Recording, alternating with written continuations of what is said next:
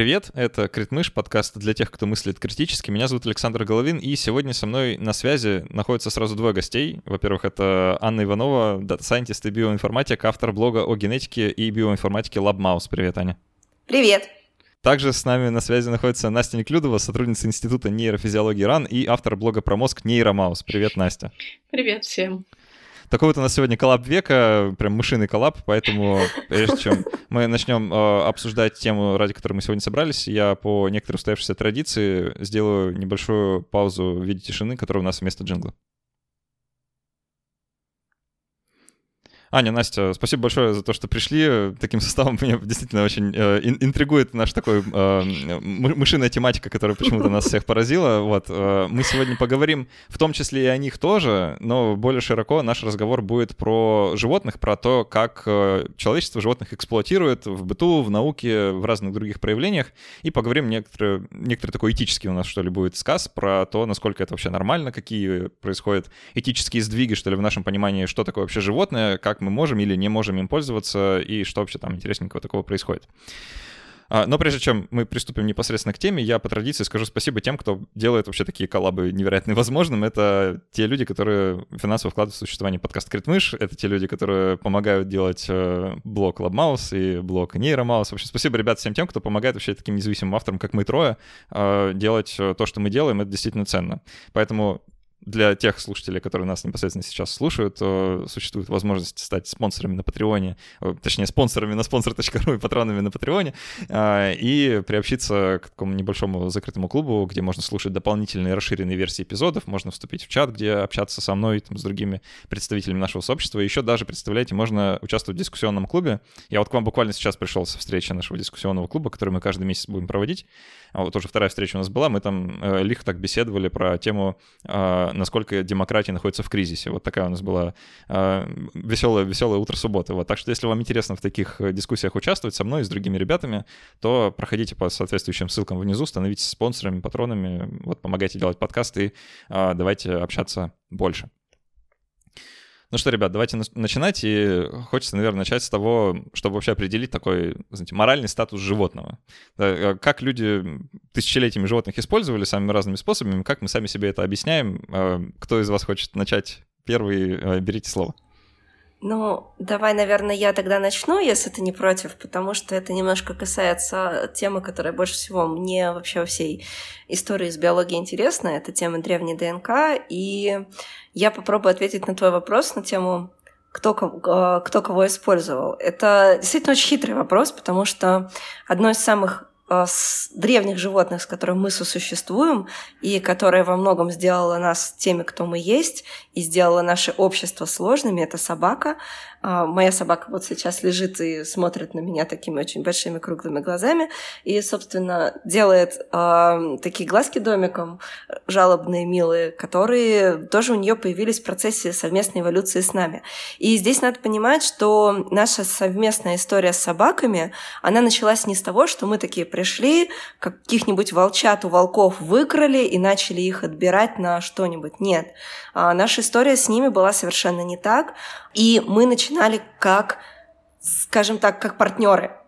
То есть собакам, точнее, про волкам, общему предку современных волков и современных собак, им выгодно стало в какой-то момент находиться неподалеку от э, поселений охотников-собирателей. Те добывали какую-то добычу, что-то ели, выбрасывали кости. Собакам, я называю сейчас собакам, но на самом деле речь о вот тех предках, которые еще не являлись собаками. Им было это выгодно, им не надо было охотиться, им достаточно было что-то собирать э, из остатков, которые выкидывали люди. При этом Сами люди с этого получали некую сигнализацию к их лагерю. Они знали, что к ним не подберется какой-нибудь пещерный медведь, потому что собаки, которые пасутся неподалеку, они об этом предупредят. И, собственно, наше с ними совместное существование по современным таким данным а, – это совместно выгодное существование. Мы не эксплуатировали собак, не собаки не эксплуатировали нас. Мы просто оба получали выгоду от того, что живем рядом с друг с другом. Впоследствии это, это соседство становилось все более близким. Собаки позволяли людям лучше охотиться, собаки позволяли людям дольше находиться на одном месте, потому что не надо было постоянно перемещаться из лагеря в лагерь, э, боясь, что на тебя кто-то нападет. Ведь у тебя а, была уже сигнализация, которая тебя предупредит. А в какой-то момент, может быть, даже и охрана. А мы, соответственно, мы кормили собак, собаки были в безопасности возле человека, и если заглядывать вот настолько глубоко в историю, то это скорее не про эксплуатацию, а про то самое совместное существование, которое, на мой взгляд, э, очень такая прекрасная история. Очень интересно вот этот вот, то, что ты с этого начала, потому что я в этом подкасте, наверное, скорее буду там освещать со стороны там фундаментальной науки.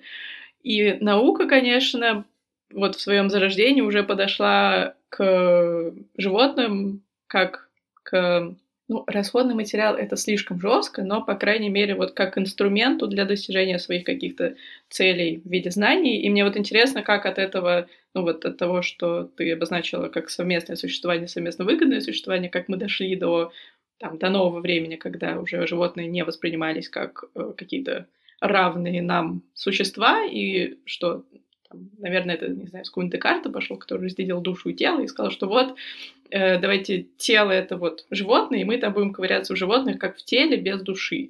То есть наверняка там как-то все это не за один день произошло, но, в общем-то, я просто со своей стороны скажу, что наука, конечно, уже подошла к животным как э, точно не к равным созданиям, а как именно к инструменту для достижения знаний.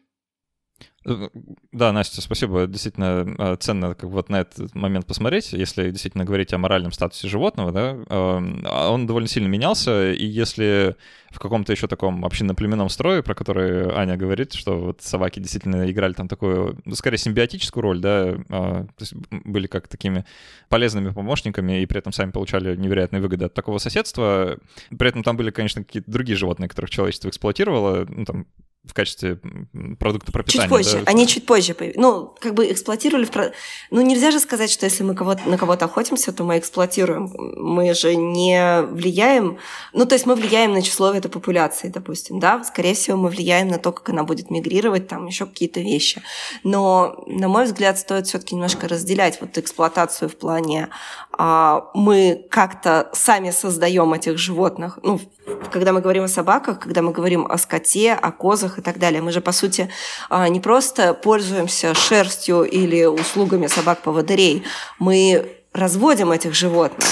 И здесь вот момент с эксплуатированием между тем, что люди охотились там на мамонтов и люди э, эксплуатировали в охоте на мамонтов собак, собак, на мой взгляд, немножечко стоит это разделять. Хотя можно посмотреть и с той стороны, что это тоже эксплуатация. Ну, вот это, это любопытный такой сугубо этический вопрос. Мне кажется, стоит его просто поднять. У нас, естественно, не будет на него ответа, наверное, потому что ответить на него нельзя. Но э, в целом Э, там, эксплуатирует ли гепард газель, когда, значит, э, загоняет ее до смерти и впивается ей э, в горло своими клыками. Ну, а, можно сказать, что да, как бы можно надеть такую, так, такие очки, да, и вот через такую призму взглянуть на эти взаимоотношения, сказать, что да, это эксплуатация, и тогда, в принципе, любое хищное животное а, будет так или иначе эксплуатировать свою жертву. И в целом это, наверное, ну, легитимный способ взглянуть на проблему. Но можно как бы иначе посмотреть, что... Ты прости меня, пожалуйста, что я тебя перебью, но тогда получается, что вирусы, которые тоже э, модерируют наши популяции, которые изменяют популяции водорослей, популяции животных в какой-то экосистеме, они, получается, нас вирусы эксплуатируют? Ну, это, это уже это, как это, бы... Это справедливо, справедливое замечание, и в целом э, можно, да, наверное, довести как бы до... Это как бы такое ад абсурдом ты сейчас делаешь, да, доведение аргумента до логического абсурда, да, это правда. А, но мы таким образом упираемся в определение жизни. Как бы что, что есть живое, что есть живое, и что вообще может быть эксплуатируемо, а что, э, что может быть эксплуататором. Это сугубо философская концепция, мы, наверное, не будем как бы сейчас долго останавливаться на такой философской мысли, хотя замечательно, что мы как бы ее озвучили. Я просто хочу вернуться вот к этому моральному облику животного, который, э, как Настя правильно заметила, Декартом было некоторым образом сформировано, ну вот на, на рубеже как бы вот такого там эпохи Возрождения, да, и некоторого преображения человечества, в принципе, от какого-то такого средневековья к новой мысли, да, к там, э, эпохе просвещения и формированию вообще появлению науки как института. И в целом оно до наших дней докатилось, наверное, в неизменном виде. Э, для тех, кто не знает или не помнит, Декарт, в принципе, считал, что вот человек наделен душой, да, как бессмертной душой, а все остальное в мире — это некоторая такая материальная сущность, которая работает, ну, как часовой механизм, созданный, созданный Богом, да, и в целом животные, они не обладают душой, а работают как некоторые такие часовые механизмы, которые можно разобрать, посмотреть, как они устроены, и в целом делать с ними что хочешь, потому что никакой вот такой а, этической моральной ценности они как бы себе не несут. То есть это как некоторый такой статус. При этом что-то изменилось, да, я думаю, тут э, тоже никто не, э, не будет особо спорить, важно лишь проследить, а что именно. Потому что моральный облик животного, конечно, сейчас отличается от декартовского представления. Взглянем, да, на все многочисленные организации, которые занимаются там э, правами животных, но вообще в целом гуманизация животных коснулась, что некоторо, некоторым образом звучит э, странненько, да, потому что гуманизация — это вроде как слово human, да, от слова человек. Э, давайте попробуем об этом поговорить, а что вообще изменилось в нашем отношении к животным вот со времен Декарта э, до наших дней, в чем вы видите основные изменения. Давай, Настя, я тебе слово передам. Да, я бы вообще сказала, что Декарт сослужил такую странную службу а, всей науки, ну, там, я буду отвечать за нейронауку, но в целом, я думаю, это любой биологии касается, что, с одной стороны, он там все разделил на науку и не науку, и вот наука занимается там биологией, телом и так далее, а не наука — это там дух, психология или что-то такое. И, в общем-то, нейронаука все вот это вот время своего развития пытается отделаться от этого дуализма и как-то придумать какой-то более реалистичный способ описывать реальность, что не то, что у нас есть мозг и душа, а есть как-то это все взаимосвязано, и, в общем-то, нейронаука пытается это понять. И мне кажется, вот в этом процессе где-то возникла идея не двойственности природы, как э, тело, душа, человек, животное. Где-то есть такая граница, через которую мы переступаем, и, в общем-то, потом начинается человек, со всеми своими прелестями в виде сознания и там, психологии и так далее. А, в общем-то, как раз развитие науки пришло к тому, что это какой-то такой континуум, не знаю, можно ли сказать континуум между мозгом и душой, наверное, это как э, в целом философы на это должны отвечать, э, ну, пытаются отвечать, но континуум между человеком и животным в плане, что в плане наличия, наличия сознания это вот то, к чему пришла наука, пытаясь избавиться как раз от этого дуализма Декарта. То есть мне кажется, что отношение к животным тоже где-то вот из этого всего э, выкристаллизовалось, что сначала было вот, что человек не человек, а теперь у нас вот такое древо жизни с разными уровнями сознания э, на каждом этапе. Ну, а какую-то динамику в эксплуатации вы видите? То есть, если можно ли э, сказать, что раньше люди эксплуатировали животных больше, а теперь меньше, или что качественно это как-то поменялось? Э, Аня, может, у тебя какие-то мысли? Ну, давай тогда разделим такой момент. Да, действительно, давайте будем говорить отдельно про эксплуатацию в науке и отдельно про эксплуатацию в плане сельскохозяйственного, в плане для выживания. Если мы говорим о для выживания, то здесь я не совсем, мягко говоря, не совсем эксперт. И насколько мне позволяют вот какие-то поверхностные знания о том, что я знаю, а, что некоторые цивилизации жили изначально довольно как-то осмысленно. Они примерно понимали, что нельзя выловить всю рыбу, а надо оставить какое-то количество рыбы, чтобы она дала рыбу на следующий э, сезон. Да? Но это условно. А, ну, в большинстве своем люди не рассчитывали то, что мы сейчас называем какой-то экологической нагрузкой. Если людям надо было вырубать леса, чтобы построить флот и идти завоевывать соседнее государство, они просто вырубали лес и шли завоевывать соседнее государство. А если нужно было прокормить определенное количество людей, то просто распахивалось то количество площадей, которое нужно было, чтобы прокормить количество людей. И здесь, если говорить вот об этом, то мы, конечно, пришли к какому-то Uh, ну, сознательная часть общества пришла к какому-то изменению в этом вопросе. Например, у нас есть законы, регулирующие тот же вылов рыбы, потому что мы понимаем, что если мы сейчас все подряд выловим, мы просто истребим определенные виды рыбы, у нас их не будет. А, но если мы говорим о том, что есть закон, это не значит, что этот закон соблюдается. И люди, которые часто хотят просто материальной выгоды, они об этом не думают. А, далее, если мы думаем о, допустим, разведении скота, а, то это вообще очень сложный вопрос. И его там с какой только точки зрения решать не пытались. И с точки зрения регулирования, и с точки зрения использования антибиотиков, и с точки зрения давайте мы придумаем каких-нибудь свинок, которые будут меньше загрязнять сточные сточные воды в конечном итоге и прочее, прочее. То есть нельзя сказать, что мы об этом не думаем, но стоит сказать, что мы об этом думаем, на мой взгляд, недостаточно, но еще большая пропасть между тем, как мы об этом думаем с точки зрения законодательства разных актов и прочее, и с точки зрения исполнения этого. И это то, что касается как бы нашей повседневной жизни. Если мы посмотрим теперь отдельно на науку, то здесь эти изменения наблюдать как-то приятнее, так сказать. Потому что если мы возьмем, а, допустим, времена Луи Пастера, когда он разрабатывал свою вакцину от бешенства, и почитаем про его эксперименты, он там просто пошел на в определенное место, накупил нужное количество морских свинок, а, нужное ему количество, довольно большое, там, кроликов и так далее, и ставил свои эксперименты так, как ему было нужно, на том количестве а, свинок, которое ему казалось ну, нужным. То есть он не думал о том, чтобы эти свинки, что их жизнь имеет какое-то значение. Ему гораздо важнее было придумать сыворотку, придумать вакцину, которая позволяла бы защитить именно человека от бешенства. Если мы сейчас передвинемся уже в историю и вот прыгнем в наш начинающийся 21 век, то мы, конечно, будем знать о том, что не может никакой ученый просто пойти на рынок, купить нужное количество мышей и этих мышей использовать так, как ему хочется. А в нормальном обществе, в нормально регулируемой науке а, нужно согласовать это, согласовать это все с различными этическими комиссиями, комитетами, запросить ровно то количество лабораторных животных и ровно того уровня, а, скажем так, развития. Это, кстати, еще один отдельный очень вопрос.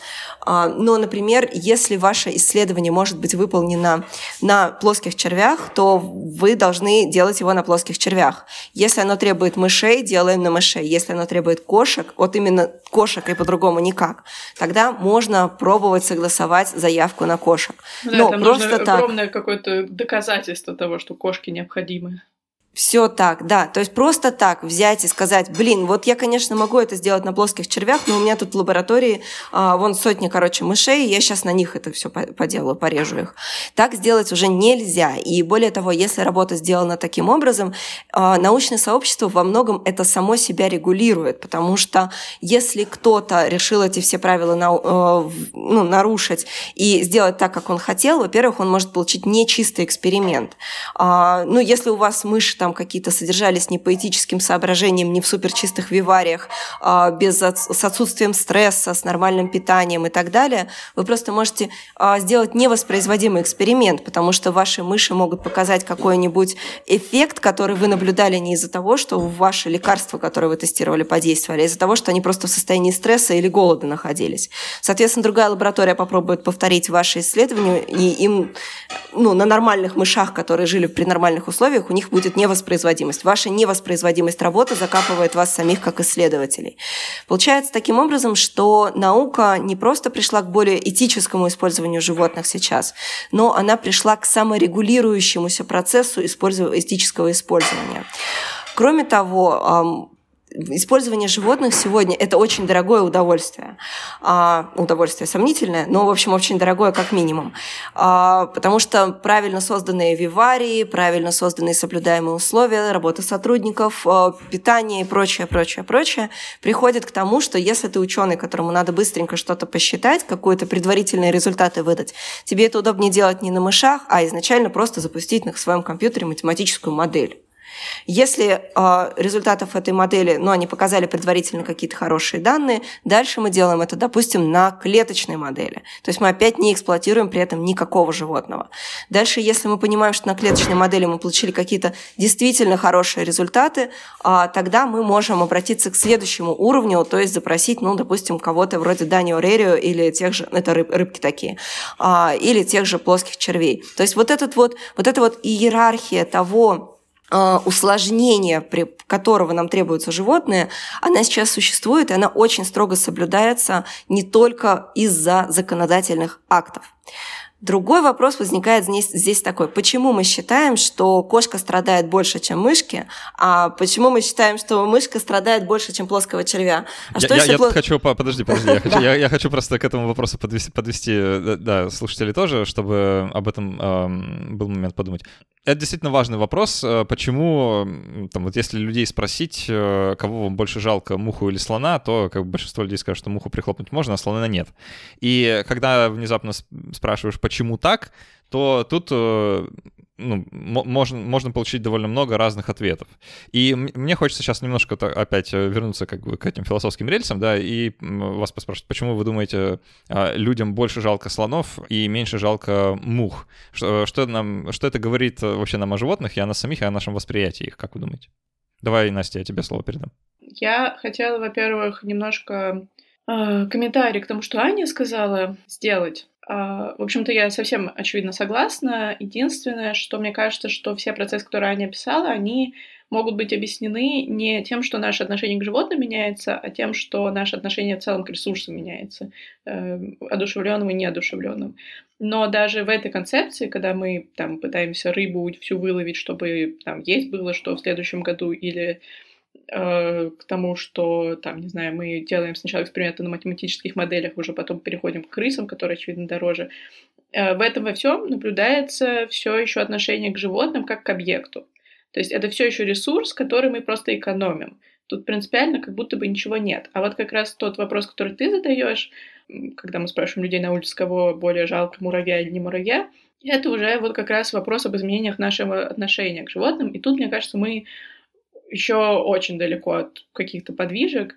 Вот э, буквально месяц назад в Nature вышла статья Франца Деваля, это известный э, ученый, который изучает приматов, живот, э, в общем, социальную иерархию обезьян, что-то такое изучал раньше, сейчас в основном популяризатор науки, и он там с каким-то нейроученым как раз пишет о том, что у многих, у многих приматов есть э, чувство боли, чувство эмпатии, вообще много всяких разных чувств, которым, а, которые мы обычно приписываем все-таки людям. И я, если честно, статью сама целиком не читала, но читала ее дискуссию, и тот факт, какую она дискуссию вызвала, мне кажется, указывает на то, что это все еще необычная постановка проблемы, даже в научном сообществе. То есть э, там, потому что я вижу в, среди научной среды, в которой я вращаюсь, все-таки э, а, все эти этические ограничения, они воспринимаются как ну, немножко как недостаток системы. То есть, да,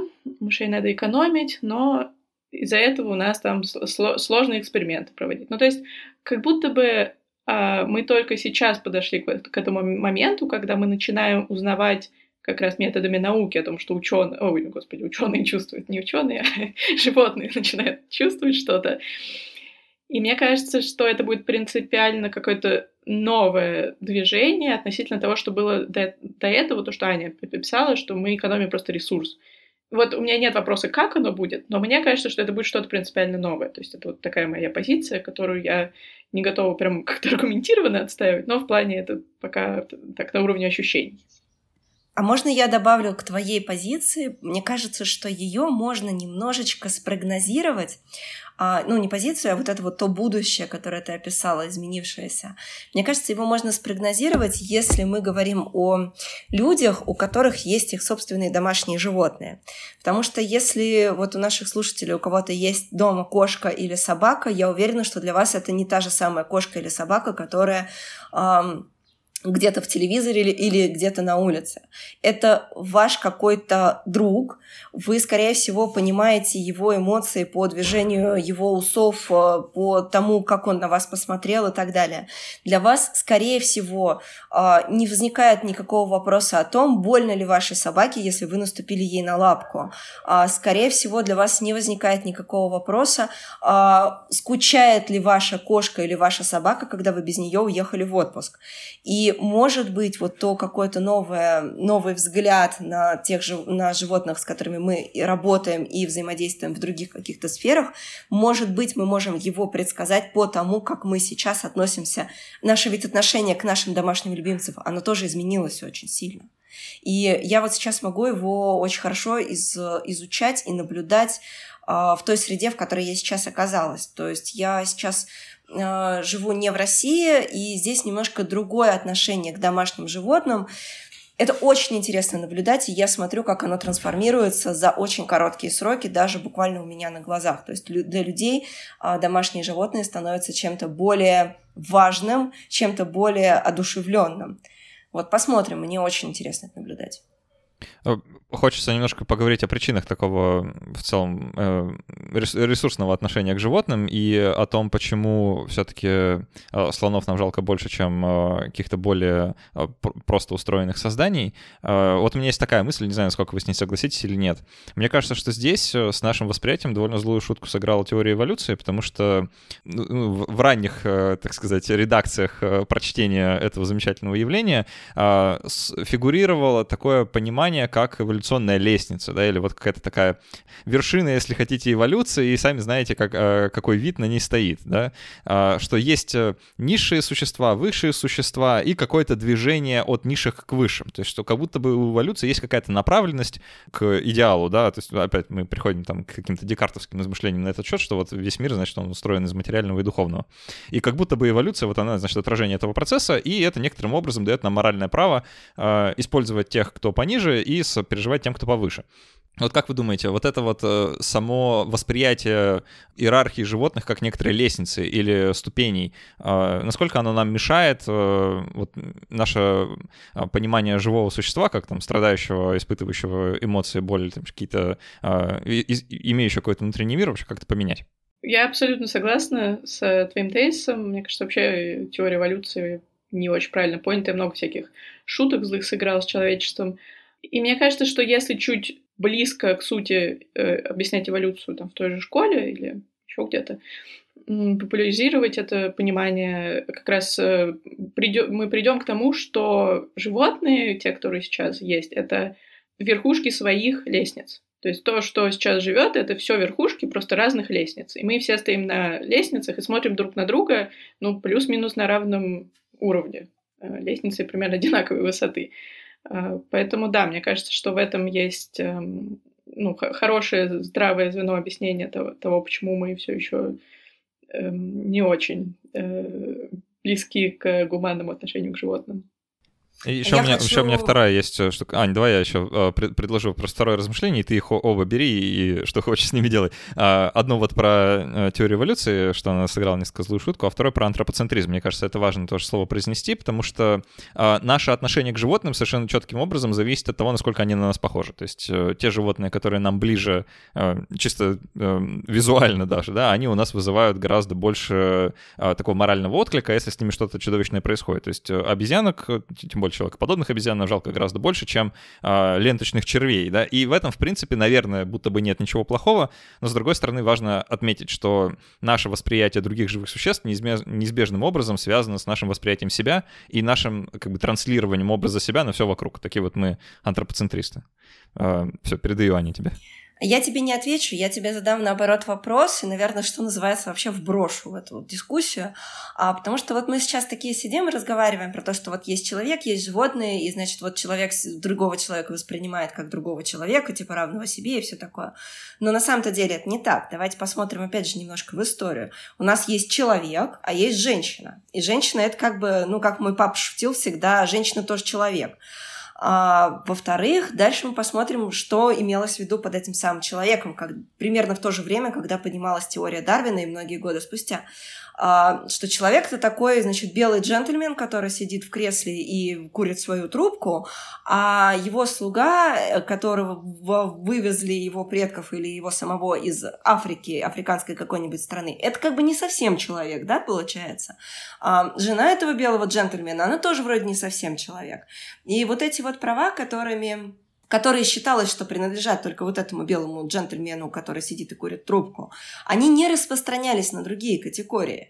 И когда говорилось о каких-нибудь в какой-то момент начали признавать тех э, людей, которые э, отличались цветом кожи, но проживали с тобой в одной стране. Но в это же самое время считалось, что люди, которые живут в каком-нибудь изолированном обществе на каких-нибудь островах и отрицают или просто не знакомы с современной какой-то культурой, что они вот вовсе не какие-то не такие люди. И можем ли мы тогда, может быть, с ними совершать какие-то эксперименты и так далее. И вот мы сидим такие сейчас в начале 21 века и рассуждаем об этичном использовании мышей и прочего-прочего. Однако, когда буквально два года назад я написала в блоге пост совместно с биологами, работающими с животными, на тему этичного использования животных, сразу несколько комментаторов высказались в таком ключе. Подождите, да, животных жалко, нельзя использовать мышей в экспериментах, давайте возьмем заключенных. Э, это, это удивительный кульбит э, морально-этического компаса внутри человека, когда люди начинают такое предлагать. Мне действительно тоже это кажется странным. Но мне нравится то, что ты говоришь. Это, по сути, тогда речь идет не э, о нашем восприятии конкретных животных э, или даже конкретных людей, а скорее о там, круге эмпатии, куда мы включаем или из которого мы выключаем определенных а, определенные категории, и там дальше подставляешь, что хочешь, людей, животных, э, э, да хоть роботов. Они тоже в этот круг эмпатии, как ни странно, входят, хотя э, вроде как понятно, что живыми не являются, да, что тоже некотор, нескольким образом, некоторым образом размывает наше понятие живого. А, ну, давайте тогда посмотрим, как немножко обратимся взглядом в будущее. А что вы думаете с этим кругом эмпатии будет происходить? Потому что он очевидным образом расширяется. Насколько сильно он может расшириться? Как бы, что а расширяется ли? Вот тебе еще один вопрос. Мы, казалось бы, живем в 21 веке, и, казалось бы, он расширяется. Мы признали, что женщины — это все таки человеки, мы признали, что люди с другим цветом кожи — это все таки человеки, но мы все еще живем в мире, в котором одна нация может считать, что вторая нация, она не такая, она плохая, и ее нужно уничтожить. Так расширяем ли мы действительно этот круг, или мы а, просто им манипулируем, и, или им манипулирует за нас кто-то? Ну, я думаю, что все-таки он расширяется. Попробую привести аргументы в пользу э, такой точки зрения, и дальше, Настя, тебе передам слово. Просто отдельные эксцессы, которые э, происходят, когда это действительно плохо и печально, что люди все еще убивают друг друга там во имя религии, каких-то национальных представлений или чего-то такого, такое случается. И глупо было бы отрицать, э, что это не так. Но сам факт того, что мы об этом с вами сегодня беседуем и говорим, что вот посмотрите, такое происходит, он как бы свидетельствует о том, что все-таки некоторый сдвиг произошел. Потому что, э, ну там, сто лет назад мы бы такую дискуссию с вами не вели, потому что нам бы это не казалось даже чем-то странным. Сейчас нам это кажется немножко странным. И вот это немножко, это и есть тот самый сдвиг. Насчет животных сдвиг совершенно точно произошел, потому что, ну вот, взглянем даже на то, что с наукой произошло, да, раньше, в принципе, эксперименты на собаках, кошках, обезьянах, да на чем угодно, как э, Настя рассказывала, да, пошел на рынок, купил нужное количество тебе морских свинок или там капибар, не знаю чего, а, и делай с ними что хочешь. Никто бы не спросил, да и более того, сам сеттинг уже как бы подсказывает, что с ними-то и можно сделать все что угодно, потому что кто-то же их продает, на рынке свободно, да, то есть э, и никто за это ничего не спрашивает. То есть люди эксплуатировали животных как хотели и, в принципе, ничего плохого в этом не усматривали. Сейчас уже нужно все-таки пройти какую-то этическую комиссию. Что это как не расширение некоторого такого круга эмпатии? И я думаю, что дело здесь не только в экономии ресурсов. Ну, э, это, конечно, важно, но дело не в этом. А, то есть э, происходит некоторое его расширение. А вопрос лишь в том, э, есть ли у этого движения какие-то границы, остановимся ли мы где-нибудь. А, ну, можно, опять же, вот я роботов неспроста вспомнил, на них же тоже эмпатия распространяется, да, там люди вежливо разговаривают с какой-нибудь Алисой или Алексой, да, с умными колонками, хотя, казалось бы, уж им-то можно приказывать показывать э, в любом формате что угодно.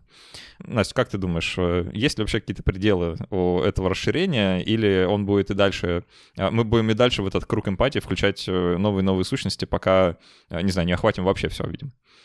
Сложно сказать, есть у него предел или нет, но по поводу того, как именно мы будем туда включать и кого, я думаю, плюс-минус понятно. Это, во-первых, ну да, естественно, похожих на нас, то есть вот то, что Аня говорила про женщин и э, представителей неевропейских рас, все-таки ну, мы похожи по всяким разным формальным критериям, и люди в какой-то момент поняли это, и теперь все-таки положение дел получше, чем сто лет назад, со всякими оговорками, но тем не менее. Тут то же самое. Я думаю, что мы будем действительно включать, во-первых, тех, кто на нас похож, обезьян, кошек, собак, и, во-вторых, тех, с кем мы как бы встречаемся на улице часто. Опять же, кошек и собак, или, ну, не на улице, а дома в данном случае.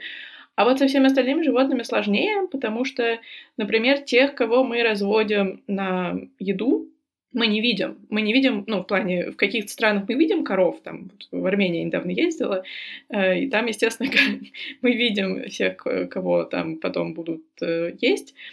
Возможно, никакое другое отношение к скоту. Э, мне недоступно это отношение, потому что я в целом вегетарианка, и ну, в целом у меня нету вот этого взаимодействия с мясом никакого. Но я подозреваю, что если ты видишь корову, то, возможно, ты как-то по-другому относишься к мясу.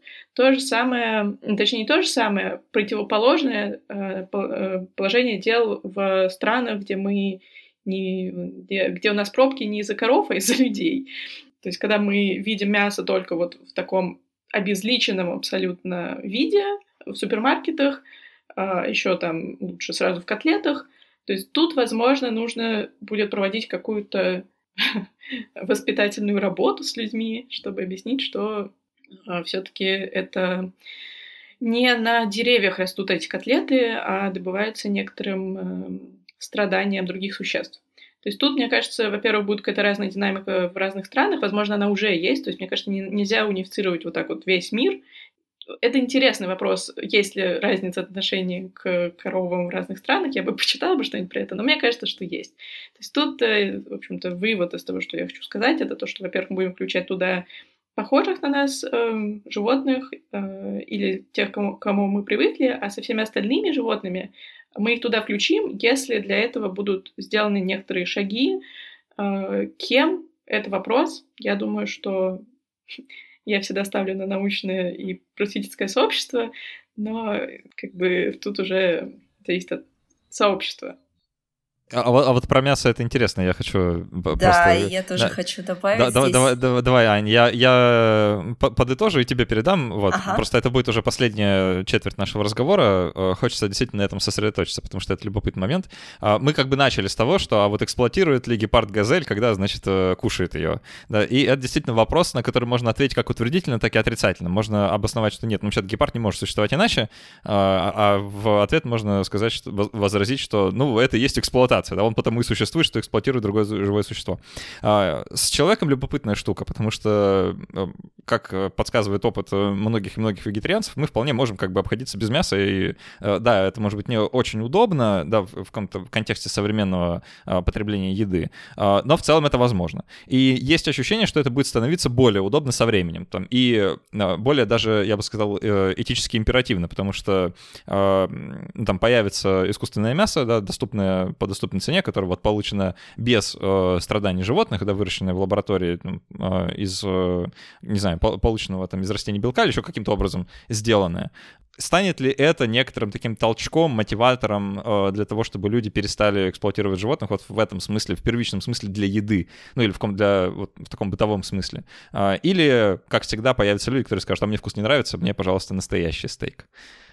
Давай, Аня, я тебе передаю. А, у меня сразу несколько таких мыслей накопилось, немножко раздельных. Я по порядку. Первый, на первый меня натолкнул ответ Насти по поводу того, что вот она не может есть животных. И я хочу сказать, что а у меня некий этап торговли. А потому что, например, я с собой договорилась, что мне нормально, ну как ненормально, но Э, для получения там нужной дозы белка и так далее, потому что я не жила в крупных городах, где есть супермаркеты, в которых можно купить там тофу и так далее. А, я жила в довольно небольшом городе относительно сибирском, в котором выбор альтернативных продуктов а, только, может быть, в 2021 году стал каким-то достаточным.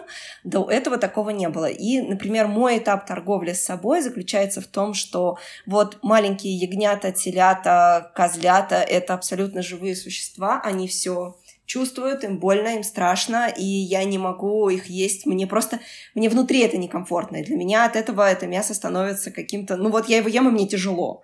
Вот, поэтому мне было довольно легко отказаться. Но при этом мой собственный вариант торговли с собой договорился на том, что, ну окей, а курицу вот и птицу какую-то я есть буду, ну не дикую птицу, потому что как же, ну дико ты больно, а курица, ну она вроде как не сильно умная, да?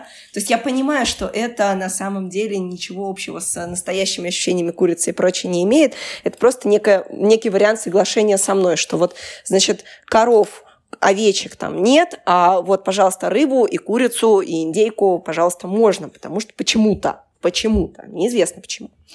Вот, это моя мысль была номер один. А, вторая мысль такая. А, мы очень сильно различаем от контекста.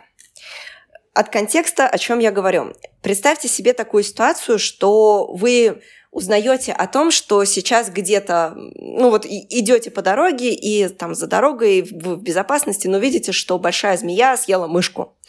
И вроде как это, ну, хорошо, потому что это просто вы наблюдаете за природой. Вы увидели удивительную штуку, как э, мышка не смогла убежать, змея ее смогла съесть. Возможно, вам немножечко жалко мышку, но не более. А теперь представьте вторую, э, значит, историю, что вы приходите в зоомагазин или вы сотрудник зоомагазина и видите, что человек, который держит дома террариум с э, змеями, покупает э, килограмм замороженных мышей в этом зоомагазине. Вот меня здесь немножко коробит. У меня есть близкие люди, которые содержат змей. Я знаю, что они приходят вот так вот в зоомагазин, покупают для них мышей. И я такая, господи, ну мышек-то жалко. И вот тоже такая очень тонкая граница, и это, это не какой-то ответ, который я хочу сказать, это вопрос, который я хочу просто задать вам. И третья мысль, которую я вот себе записала в процессе нашей беседы, это мысль о том, что мы, конечно, можем сейчас перестать там есть э, скот, абсолютно, абсолютно совсем перестать, но это также может привести к тому, что эти виды, в принципе, вымрут. Потому что сейчас мы искусственно поддерживаем а, разведение всех этих коров, овец и прочее, прочее. И в диком виде ведь они немножко не такие, как те, кого мы разводим на молоко, на мясо и так далее. И таким образом мы конечно, нарушаем биоразнообразие, потому что мы подавляем территории, в которых могут э, развиваться дикие виды, захватывая их под территории, которые мы предоставим нашим одомашненным видам.